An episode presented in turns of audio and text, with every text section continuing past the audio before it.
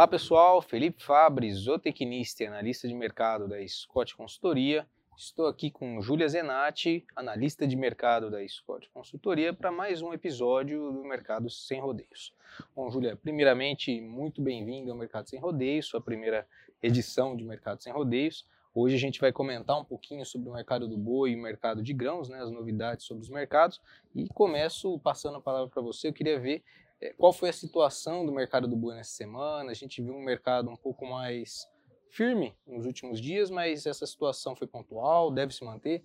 O que você conta para o pessoal que está nos acompanhando lá de casa? Bom, olá a todos que nos assistem, obrigado pela oportunidade, Fábio.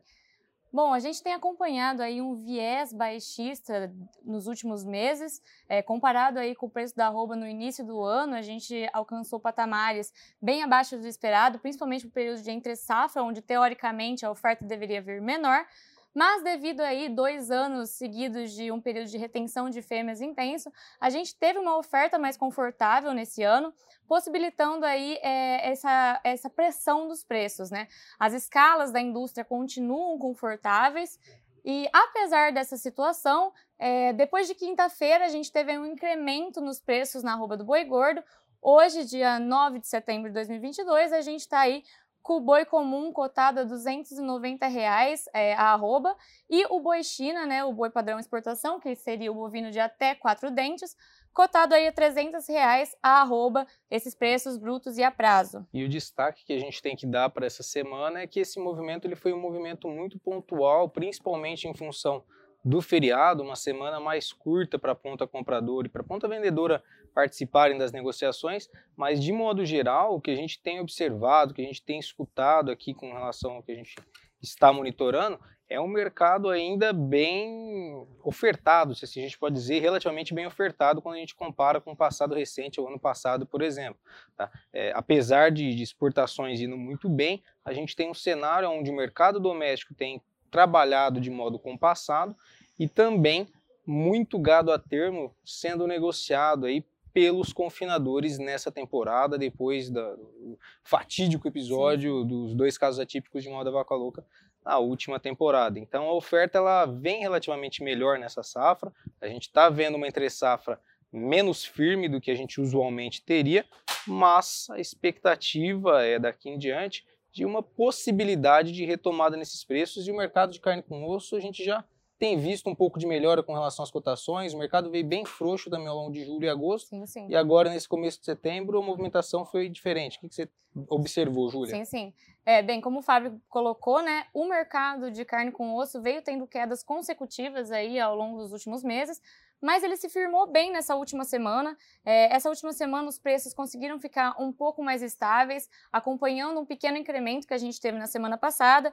Eu trouxe alguns dados para apresentar para vocês. Né? O dianteiro, por exemplo, nessa segunda-feira, ele teve uma alta de 2,8% em comparação à semana passada, e a carcaça casada de bovinos castrados ficou cotada em R$ 18,65 o quilo. Esse incremento é de 0,8% relativo ao mesmo período, enquanto os bovinos inteiros ficaram é, cotados cotados aí a R$ 17,92 o quilo, com incremento de 2,2% referente à semana passada. Isso se deve muito também à virada do mês, né? A gente está aí no comecinho uhum. de setembro, com uma expectativa de consumo um pouco melhor, que deu essa trégua nas quedas que a gente vinha acompanhando. E também é, a ponta vendedora, né? Está segurando os preços por agora, Fábio. Eu acredito que, de expectativa, assim, para ao longo dessa semana, início da semana que vem, a gente não vai ter é, mudanças tão significativas nos preços. A gente já anda acompanhando aí o mercado, anda fazendo algumas pesquisas. E o mercado consumidor, apesar do feriado, como foi um feriado aí no meio da semana, ele não reagiu como esperado. Então, a ponta vendedora ainda vai dar uma seguradinha nos preços por enquanto. É, até porque, mesmo com essa segurada de preços e nessa queda que a gente observou nos patamares ao longo de julho e agosto, olhando para o mercado atacadista de carne com osso, a gente viu as margens em patamares relativamente melhores em função da aquisição da matéria-prima mais em conta, sim, sim. né? Então, por mais que a gente é, veja uma, uma, retomada de preços nesse curto prazo que a gente analisou agora no começo de setembro, a expectativa é de um cenário de estabilidade, há uma possível queda, inclusive para o restante do mês no mercado atacadista de carne com osso e vai depender muito da questão de demanda interna se a gente conseguir ver uma, uma retomada mais pujante daqui em diante. E essa queda justamente aí pode acontecer porque apesar do consumo ter dado uma melhorada e a expectativa seja de melhora aí nesse último trimestre, né? O excedente de carne no mercado ainda existe, principalmente no mercado uhum. interno, né? E com isso, e também em razão aí da segunda quinzena que a gente vai acabar entrando agora, uhum os preços podem aí ter de estabilidade até uma pequena queda. Uhum. Exatamente. Bom, puxar um pouquinho para o mercado de, de grãos, grãos, aqui, de, de, modo rápido, olhando para o pessoal que está se programando com relação ao confinamento, muitos perguntam com relação à aquisição dos insumos, é, trazer alguns dados a respeito do milho e da soja, de modo bem rápido. O milho, depois de praticamente um julho e agosto pressionado para baixo, retomou a firmeza agora no mês de setembro, nesses primeiros dias. É, teve, tivemos aí uma alta de quase 3,6% para a referência do milho em 30 dias, negociado aqui em Campinas a R$ 87,00 por saca. Essa alta ela veio puxada em função principalmente das preocupações com o clima nos Estados Unidos, nós temos ainda o clima na China e na União Europeia pesando. O Departamento de Agricultura dos Estados Unidos, na próxima segunda-feira, dia 12 de setembro, vai trabalhar com novos números com relação à safra global de grãos e a expectativa é de uma revisão para baixo na expectativa de produção norte-americana. E é, quando a gente olha aqui para os dados no mercado brasileiro, a Conab divulgou nessa semana o seu 12 décimo primeiro, décimo segundo levantamento da safra brasileira de grãos, aonde ela trouxe uma ligeira revisão para baixo com relação à expectativa de produção de milho aqui no mercado brasileiro, na casa de um milhão de toneladas, mas ainda assim uma produção muito boa. Né? Então a gente tem que ficar de olho olhando para o restante agora do ano, principalmente, uhum. para o clima, que vai ser fator fundamental para precificar o milho.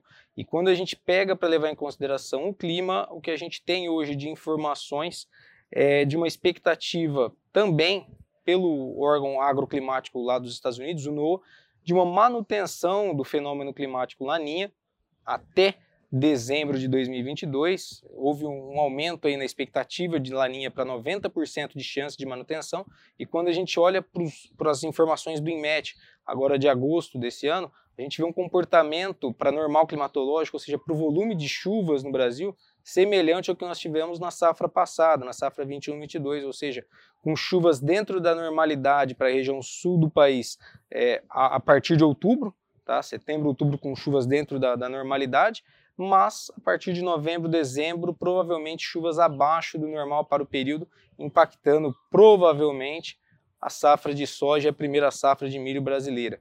Então cabe aí atenção ao nosso amigo produtor para ficar de olho, principalmente nas informações sobre o clima, que a partir de agora vai ser fundamental para a precificação no mercado de grãos. Bom, acho Júlia, que acho que era... aproveitando só essa última fala do uhum. Fábio sobre a questão do, dos grãos, né? Só para contextualizar essa questão também dos animais agora entrando, que pretendem uhum. entrar aí no confinamento novamente. Então, agora para outubro, até o final de outubro, a expectativa de a oferta dar uma diminuída. Exato, né? exato. Então, com a oferta é, um pouco diminuta e também a expectativa de consumo do mercado interno é, é melhor por conta de vários fatores, é, tanto micro quanto macroeconômicos. A gente vai ter a Copa do Mundo, teremos aí as eleições, é, alguns é, empregos temporários, também, a taxa patamar, de desemprego né? no menor patamar. Tudo isso aí traz para a gente uma expectativa positiva aí para o final, né, para esse último trimestre do ano. Bom, acho que era isso que a gente tinha para trazer hoje, né, Fábio? É isso aí, pegando o gancho com a fala da Júlia para fechar tudo, expectativa para o mercado do boi, tendência de estabilidade, a possível alta possível se esse alta. cenário que a gente falou Contribuir. aqui a respeito, é, a respeito de mercado doméstico contribuir. Exportação, expectativa de manutenção do ritmo exportador, Estamos a gente indo viu bem, recorde. pretendemos continuar é. bem. Então ficamos agora de olho principalmente no mercado doméstico e aproveito para fazer um convite para o nosso evento que acontecerá entre os dias 28 a 30 de setembro em Ribeirão Preto, no Centro de Eventos do Ribeirão Shopping, o encontro de intensificação de pastagens da Scott Consultoria. Aguardamos todos vocês lá e até a próxima, pessoal. Até a próxima, aguardamos vocês.